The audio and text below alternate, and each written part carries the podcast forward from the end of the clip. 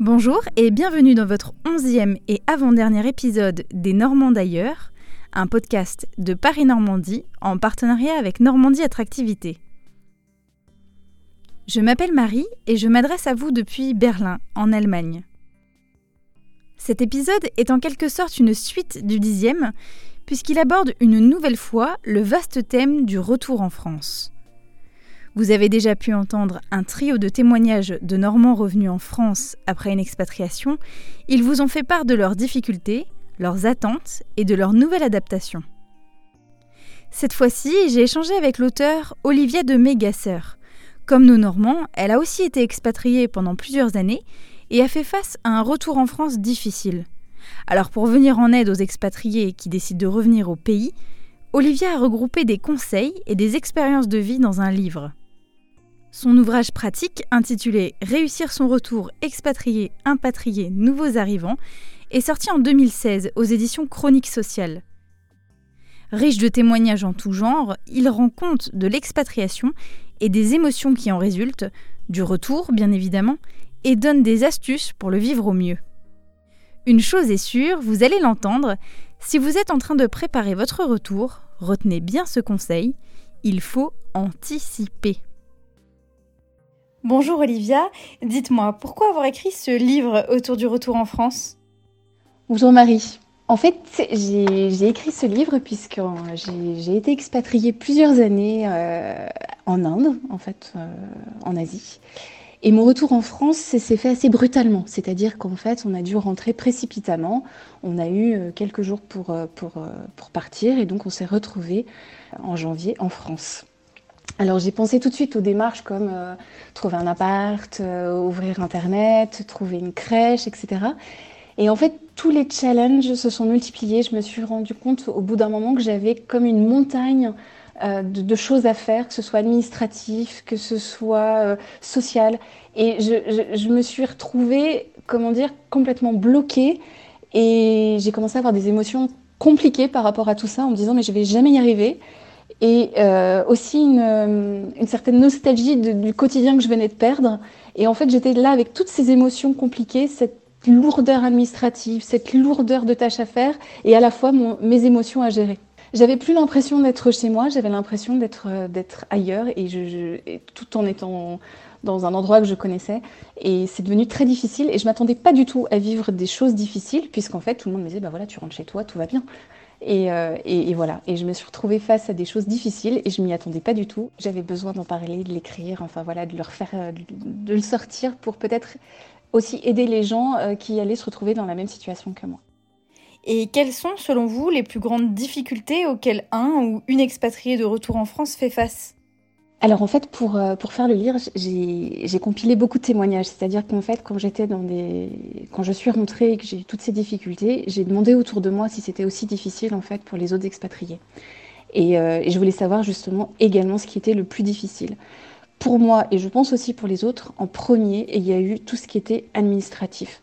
C'est-à-dire, par exemple, même trouver un docteur, trouver une crèche, trouver un appartement. Moi, je sais que, par exemple, lorsqu'on a cherché un appartement, euh, on nous a dit, ben non, c'est pas possible, euh, vos fiches de paye sont en roupies, donc euh, c'est hors de question. Donc, à plus de 30 ans, alors qu'on avait chacun un travail, on a dû avoir un, garant. Trouver un docteur, je sais que ma fille était malade, j'ai dû aller chez le docteur, il me disait, ben non, vous n'avez pas de médecin traitant et je n'avais pas de numéro de sécurité sociale puisqu'on est radié. Voilà, ce genre de choses est très est très perturbant et met beaucoup de temps puisqu'il faut compter à peu près 6 à 8 mois pour retrouver un numéro de sécurité sociale par exemple. Et ça, on moi je ne le savais absolument pas. Pour moi, on rentrait, bah, allait, tout, tout, allait bien se passer. Il y a une autre chose également qui pour moi était très importante, c'était l'incompréhension des autres. C'est-à-dire que quand on est rentré, c'était normal. En fait, il y avait ce côté, ben voilà, tu rentres chez toi, c'est normal. Alors qu'en fait, eh ben, nous, on avait vécu, euh, notre chez, chez nous était ailleurs, on s'était habitué, on avait tous les pris tous les codes en fait de notre, euh, de notre vie d'expatriés, c'est vrai, dans, dans, notre pays d'accueil. Et en fait, la France avait changé, nous avions changé. Et en fait, on se retrouvait plus dans ce qui était finalement le chez nous. Moi, j'avais pas de chez moi. Il fallait que je le recrée. Et en fait, j'avais l'incompréhension des, des, proches, par exemple. Bah voilà, tout est, tout est revenu comme avant. Il faut se réintégrer, en fait. Et j'ai trouvé ça très difficile parce que les gens avaient une, certaine incompréhension vis-à-vis de toutes les difficultés que je pouvais vivre, euh, que ce soit euh, administratif et également émotionnel. Il faut s'attendre aussi que, comme une expatriation, on sait que ça va être assez difficile, qu'on aura des challenges à relever. Et, je pense qu'en fait, quand on parle d'expatriation inversée, on entend beaucoup euh, cette expression, on va avoir le sentiment d'être au début en tout cas, d'être expatrié dans son propre pays au final, ce qui est très difficile. Comment doit-on procéder pour vivre au mieux son retour, que ce soit après une expatriation de deux ans, trois ans ou bien une vingtaine d'années? Quelles sont véritablement les étapes à suivre? Je dirais que le maître mot, c'est se préparer. Il ne peut pas se retrouver dans la situation où on est submergé euh, lors de l'arrivée en France. Donc en fait, il faut pratiquement faire un, je dirais un plan d'action. Déjà, un, il faut être, euh, je dirais, six mois avant le retour euh, en France. Alors si on peut, hein, si, si, on peut le préparer. C'est se mettre en règle avec son pays d'accueil. Donc finir tous les papiers, finir avec la banque, etc. Et aussi dire au revoir à ce pays d'accueil. Ensuite, c'est préparer l'arrivée, c'est-à-dire un domicile. Est-ce que ce sera un appartement? Est-ce qu'on va chez ses parents? Qu'est-ce qu'on fait? C'est-à-dire où on va vivre? Contacter en amont les administrations, que ce soit la sécurité sociale, que ce soit le centre des impôts, la caisse d'allocation familiale, les crèches ou les, modes de, garde, les écoles.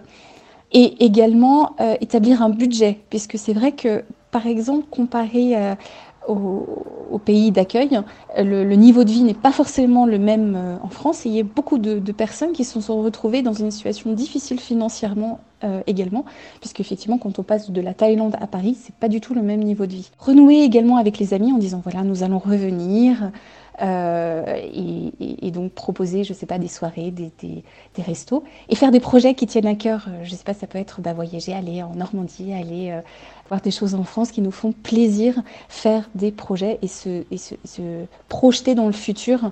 Euh, afin de le, de le vivre mieux. Je pense qu'en le préparant, c'est vraiment la clé d'un retour réussi.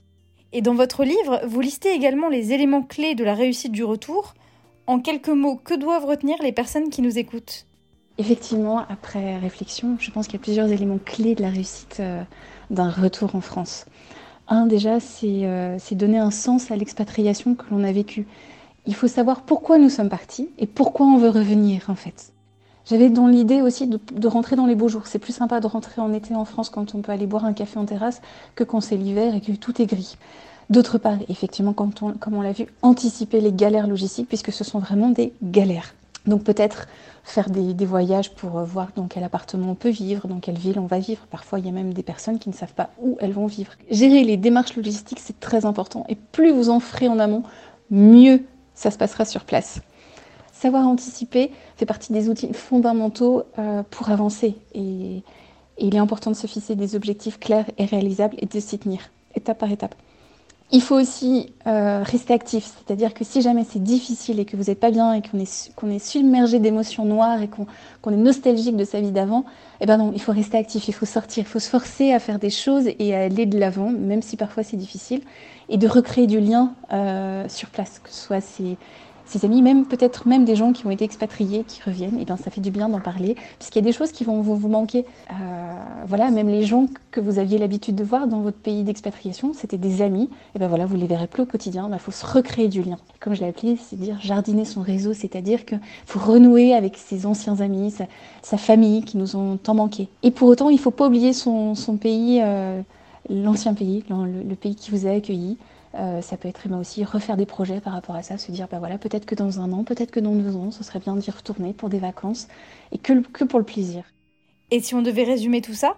Préparer, anticiper l'avenir en faisant une liste d'actions très claire. Euh, voilà ce que je dois faire. Donc tout ce qui est logistique, il faut le, faut le mettre, trouver où je vais vivre, où je vais travailler, où mes enfants seront.